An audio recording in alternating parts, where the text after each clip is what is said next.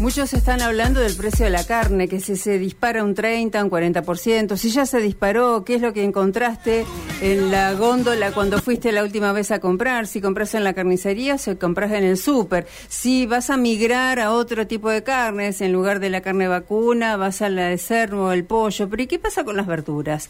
Es una de eh, las porciones más importantes que debemos incorporar en nuestra dieta diaria, frutas y verduras. Bueno, vamos a preguntarle a Carlos Sotrino, él es el presidente del Mercado de Productores de Santa Fe y queremos saber, le damos la bienvenida desde luego, cuál es la realidad que esta sequía o estas lluvias que últimamente están amenazando eh, van a producir en el precio de nuestro producido aquí en el cordón frutihortícola. Carlos, ¿cómo le va?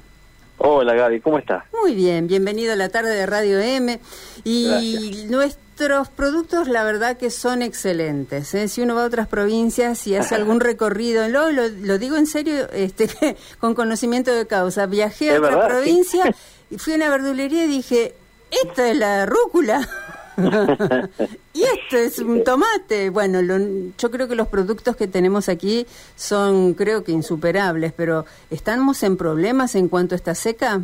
Eh, en este tiempo sí, en este tiempo sí, va a faltar todavía a lo mejor que se nivelen un poquito los, los, las aguas que tienen que descargar del cielo, pero eh, estamos todavía en un tiempo donde el periurbano santafesino no nos está dando todo lo que puede dar, que es justamente eso, esas, rúculas, esas acelgas, esas espinacas, todos esos productos tan lindos que nos suele dar. En este tiempo estamos eh, teniendo un problema que es, de todos los años y por ahí se agrava un poco porque llevamos tres años de la niña, o sea, tres años de la niña nos va a impactar en un montón de cosas.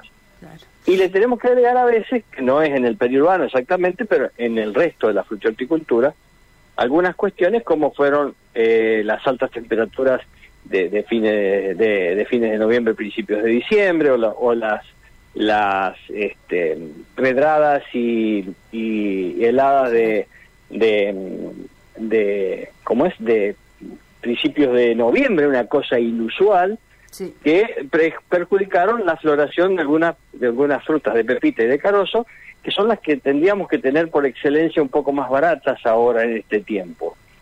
Y bueno, ahí tenemos algún impacto también que está relacionado con la cuestión climática. Cuando se produce a campo, se produce a cielo abierto, o incluso bajo invernadero, con pedradas como la que vieron seguramente ustedes, lo comentaron en la radio, en, en Mercedes, San Luis. Esto lo que agarra lo destruye y, y bueno, ahí tenemos un problema. Lo que estamos recibiendo ahora en hoja, por ejemplo, es de Mendoza y, de, y del, de la, sur de la provincia de Buenos Aires, y tiene un poquito más de precio que si la tuviéramos que ir a buscar a Montevera, Guiar o, o Recreo. Claro. Claro, claro, que es, nuestro lugar eh, ideal y favorito para poder uno, bueno, saber que consume eh, productos de aquí, de, nuestro cordón y que la verdad que son excelentes, pero un poquito más de, precio, ¿a qué se refieren? ¿Qué porcentaje y bueno, a veces lo que pasa es que eso también lo da el mercado. Si de ah. repente todos aquí en el mercado inundaran hoy de repollo, rúcula este, y lechugas en sus distintas variables, eh, y, lo inundamos, el precio va a bajar por una cuestión de, abundancia, ¿no? Ahora sí, este, e, esa misma producción que se da en esas provincias nos llega a Santa Fe, a Córdoba, a Santiago del Estero, a, no nos va a alcanzar para todos como para inundar el mercado y que los precios bajen. Entonces, lo que vamos a encontrar es que si lo tuviéramos que traer de acá a 20 minutos, eh, tendríamos un costo y un abastecimiento más regular y permanente que nos permitiría tener precios más bajos. Esto es natural, porque ya no solo vendría la que viene de Mendoza, la que viene de la provincia de Buenos Aires, de, la zona de Pilar o de la zona de Escobar o de la zona de La Plata, vendría mucha más mercadería y el nivel de abastecimiento haría que los precios bajen naturalmente. Hoy es, un porcentaje, digo, no lo puedo estimar en un porcentaje. Por ejemplo, la semana pasada la lechuga estaba un poquito más barata, o a principio de semana un poquito más barata de lo que está hoy. Lo mismo por ahí con la papa, donde llueve y la papa se saca de General Belgrano en la provincia de Córdoba, si llovió en la zona, puede que tenga un poquito más de precio porque no va a haber el abastecimiento que debería haber.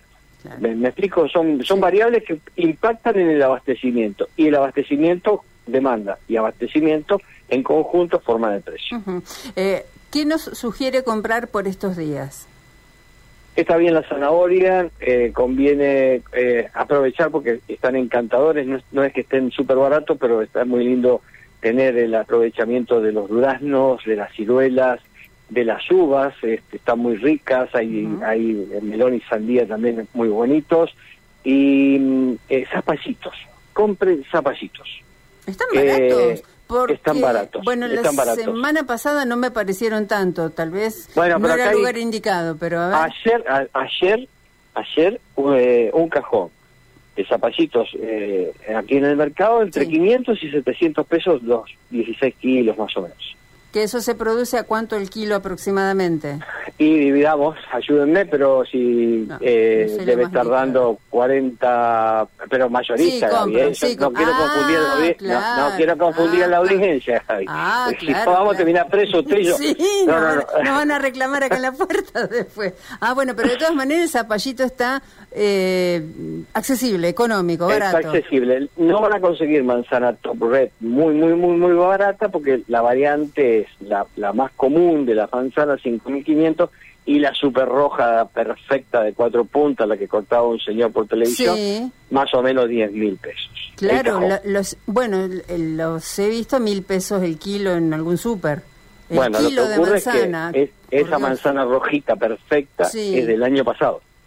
La nueva no salió el sello todavía, que se dan en el mes de febrero, el mes próximo se va a habilitar la venta de la manzana y el y el y ahí sí podemos empezar a ver que puede aparecer ya está ya está en el mercado ya está en el mercado la Royal Gala que no es la roja roja roja y no es esa más amarillita con rojos y verdes que es riquísima pero la gente no la tiene internalizada eh, sí, porque da la sensación, a mí por lo menos me da la sensación que le falta.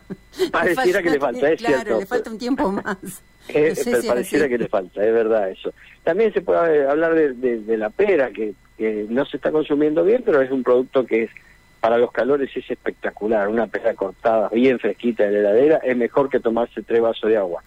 A ver, el agua hay que tomarla igual, digo, pero para la sed, por ejemplo, venir con sed de la calle y agarrar una pera bien jugosita, espectacular. Sí, y además, déjeme que, bueno, este, haga un aporte muy muy humilde el mío, pero estas jarras con agua que se han puesto tan de moda, con unas rodajas de limón, pepino, pera, oh, frutilla o alguno de los frutos rojos son realmente una delicia. Son caras para hacerlas, ¿no? Porque los frutos rojos, no no sé. Sí, eso también, bueno, las cerezas que son tan espectaculares, tan ricas, este año estuvieron manteniéndose en un precio bastante alto. Las paltas, recién hablaba con dos amigos, este, 18 mil pesos una caja de palta, ¿no? De, pero acá en el mercado. Pero ¿quién compra una caja de palta? Usted no lleva una caja de palta a su casa. No, no, no, pero además son las chiquitas, las chilenas, que son... Las chilenas, las, las Hass, que también hay en la Argentina, nada más que las identificamos con las chilenas, que son las ah. paltas Hass.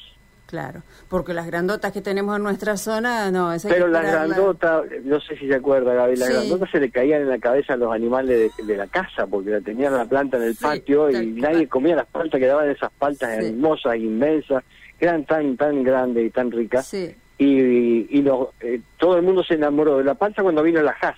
No sé si porque la porción justa, pero por, pero definitivamente se enamoraron de la jazz y no de la criolla. O porque llegó tal vez el guacamole a, masificarse. Ah, puede Me parece que pasa por ahí. Se masificó esa pastita tan rica que va con un poco de morrón, un poquito de eh, cebolla y bien condimentada. Y, además, yo creo que también los eh, nutricionistas han impulsado mucho más el consumo de ella porque, bueno, las propiedades, ¿no? no, tiene muchísimas propiedades, muchísimas.